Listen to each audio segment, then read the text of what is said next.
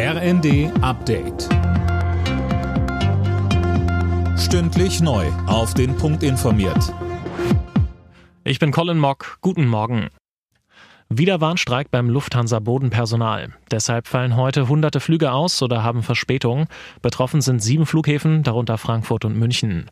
Der Gewerkschaft Verdi reicht das bisherige Angebot der Airline im Tarifstreit nicht aus. 96 Prozent der Beschäftigten lehnten es ab, so Dennis Dacke vom Verdi-Bundesvorstand im ZDF.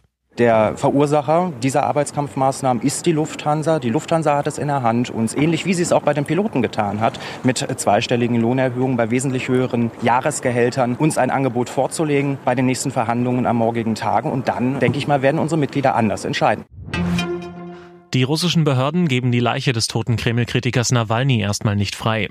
Sie soll für zwei Wochen einbehalten werden, um die Todesumstände zu klären. Nawalnys Witwe hat unterdessen Russlands Präsidenten Putin vorgeworfen, für den Tod ihres Mannes verantwortlich zu sein.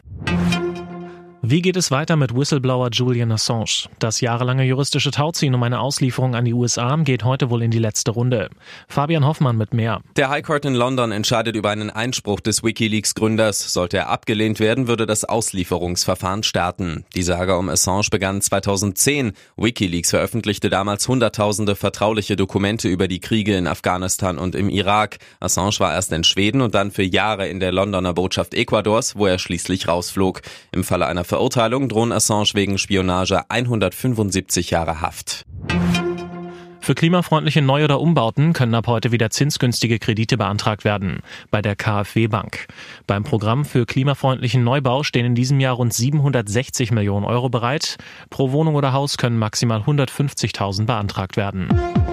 Alle Nachrichten auf rnd.de